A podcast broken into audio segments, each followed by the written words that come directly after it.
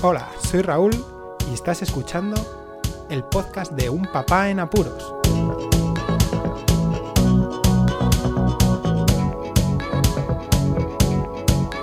Hola, pod escuchas, bienvenidos al día 6 de cuarentena en este podcast de Un Papá en Apuros. Las iniciativas ciudadanas es una de las cosas, de los fenómenos que están moviéndonos a todos los que estamos confinados en casa y que nos valemos de Internet y de la tecnología móvil para estar al día y al tanto de todo lo que se puede hacer en casa, al menos para distraerse o para apoyar o para poder obtener algún beneficio por lo menos de estar aquí recluidos. En realidad la verdad es que hay veces que no se sabe si estas iniciativas ciudadanas son para mejorar la situación o simplemente buscan viralidad en la red, que, que se mm, transmita y que llegue al mayor número de gente. Y bueno, en fin, hay varias cosas. No voy a decir empresas aquí, voy a decir iniciativas ciudadanas que han sido promovidas por los ciudadanos y que han sido buscadas y em, recopiladas para ayudar a todo el mundo, pero muchas empresas sí que se han dedicado a hacer ofertas o intentar, pues es normal, ¿no? Intentar Mm, beneficiarse de esta situación vírica. Eso sí, no voy a contar la traca de mensajes que estamos recibiendo todos por WhatsApp, que también se puede, eh, se puede denominar esto como una iniciativa ciudadana para entretenerse porque es increíble. Seguro que ahora mismo, si dejáis los globitos con el número de mensaje en la aplicación de WhatsApp, más de dos centenares cada hora os llegan seguro, entre memes, eh, noticias, reenvíos de noticias, eh, iniciativas reenviadas, en fin, eso es, increíble lo que está sucediendo. Voy a hablar un poquito también mm, por partes. En primero, para los niños. ¿Qué iniciativas ciudadanas han salido así de pronto para los niños? El juego del coronavirus es algo que ha hecho furor. Desde el primer día que salió, todos los padres están haciendo que los niños se laven las manos un montón de veces solo por el juego del coronavirus. Consiste simplemente en pintar las manos por la parte eh, eh, superior, por la parte del envés de la mano, el muñequito de un coronavirus, para que a lo largo del día se vayan lavando y que al final del día no haya rastro del muñeco. Entonces eso fomenta que los niños se laven mucho las manos. También se está fomentando el hacer dibujos y pancartas para que se entretengan en casa y las cuelguen en las ventanas, desde dibujos de arco iris a, lo que quieran. Hay algunas empresas que están cediendo, como dije antes, algún contenido cultural premium en modo gratis para los niños, como a lo mejor mmm, tebeos, por ejemplo, o cursos de inglés que normalmente cuestan una suscripción y ahora en este periodo de cuarentena lo están poniendo gratis. Bueno, cosas por el estilo. Además, se hacen espectáculos vía streaming, como por ejemplo uno de magia, que sé que ha habido esta tarde y bueno, no lo he podido ver, porque en casa entre tres siempre hay algo que hay que hacer, ¿no? Entre los tres niños me refiero. Y bueno, mm, cosas por internet poco, la verdad. Incluso lo que intentamos, yo creo que todos los padres, la mayor iniciativa que creo que tenemos todos los padres es intentar reducir el número de horas delante de la tele. Y eso ya es un, es un reto. Incluso ayer, el Día del Padre, lo que se promovió también fueron felicitaciones y que se pusieran en la ventana para grabar a los niños y luego compartirlas. Claro, a mí eso de compartir vía Facebook, que es lo que, mm, lo que se promovía, no me hace mucha gracia. ¿Qué queréis de que os diga?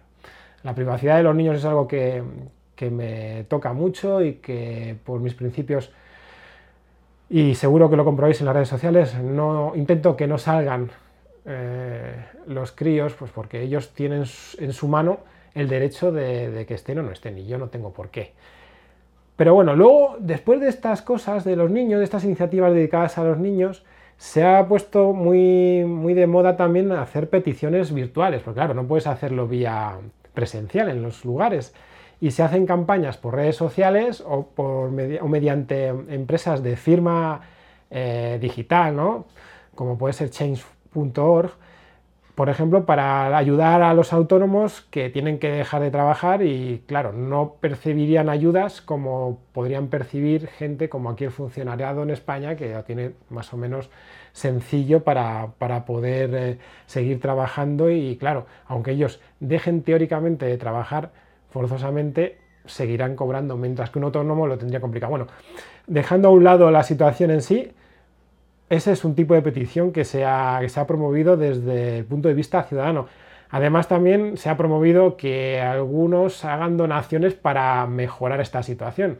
Se promueve que gente con dinero, ¿no? que, tenga un poder o, que se sepa que puede dejar un, poquito, un trocito de pastel para mejorar la situación eh, de esta cuarentena, bueno, pues se ha promovido a por redes sociales y por este tipo de, plataformas de, firma que donen un dinero y se ha conseguido, ¿eh? se ha conseguido. También se promueve la donación, que se puede llamar, ¿no? de libros digitales. Muchos de los autores lo que han hecho durante este periodo de tiempo es una estrategia de marketing que consiste en dejar gratis uno de sus libros, pero en el formato digital. Por ejemplo, en Kindle, ¿no? En Amazon, formato Kindle, pues han reducido los precios a cero. También incluso en otras plataformas como iBooks de Apple o, bueno, en fin, de, Google, pero lo que más mm, beneficia a todo el mundo es que estén gratis y que, claro, que no tengan que enviarlo, entonces el formato digital. Luego existen los homenajes que hacen los adultos. Y estos homenajes se han puesto muy de moda y claro, pues hay veces que no, no ayudan mucho para, otro tipo de colectivo de gente, por ejemplo, los trabajadores que tienen luego que trabajar, eh, valga la redundancia, a horas intempestivas, por ejemplo, turnos de noche, alguna de estas iniciativas, de estos homenajes que mm, promueven un ruido para, para que se note, ¿no? hacen que esta gente, aunque sea por un periodo corto de tiempo, pueda pues, desvelarse si tienen que dormir en ese momento. esos homenajes tradicionales, como por ejemplo el que se ha hecho desde un principio para aplaudir a, los sanitarios, ¿no? que son el colectivo de trabajo que teóricamente ¿no? se está arriesgando desde un principio, etcétera, etcétera. Bueno, pues eh, se, ha, se ha promovido el que se aplauda desde los balcones a cierta hora. Incluso se movió la hora para que los niños también participaran. O al personal de limpieza, que se ha dedicado a limpiar y a esterilizar zonas comunes, etcétera, etcétera. Al final se han hecho homenajes para todo el que está trabajando mm, por el resto o para que el resto pueda estar en casa lo más cómodo y lo mejor posible y que sigan quedándose en casa para que no se eh, dispare más el contagio del virus. Hay algunos de estos homenajes que, mm, han, perjudicado un poquito, ¿no? han trastornado a cierto colectivo, pero luego existen otros movimientos que no son homenajes, sino que son eh, formas de pasar el tiempo, por ejemplo, que lo he estado leyendo en, las redes sociales, que hay gente que se pone a hacer hasta eh, espectáculos de pinchadiscos en las azoteas y generando mucho ruido. bueno, en fin, se lo pasan bien, ¿no? Las azoteas o en la propia casa con las ventanas abiertas. Pero bueno, que también hay que pensar un poquito en el resto de la gente. Incluso ha habido quejas a modo de cacerolada, sobre todo contra políticos, que bueno, que todo el mundo está en su derecho ahora mismo, pero también habría que respetar un poco al resto de colectivos, ya que igual no te das cuenta que haciendo ruido molestas, aunque sea poca gente.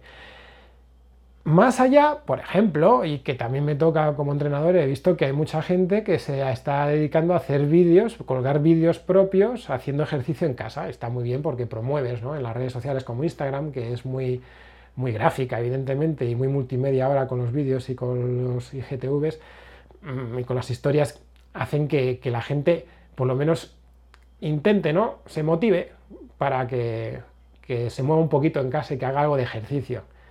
Ya haré un podcast dedicado a esto exclusivo, ya veréis.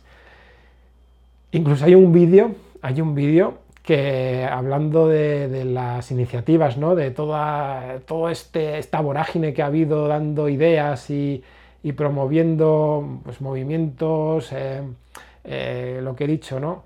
desde firmas o pasatiempos, hay un chico, como decía, que ha hecho un vídeo mostrando y comparando con los que eh, hicieron en Italia y claro que en España aquí nos hemos pasado y en, los primeros dos días ya hemos gastado todos los cartuchos, ¿no? Y que vamos a aburrirnos ya, ya no sabremos qué hacer dentro de unos días.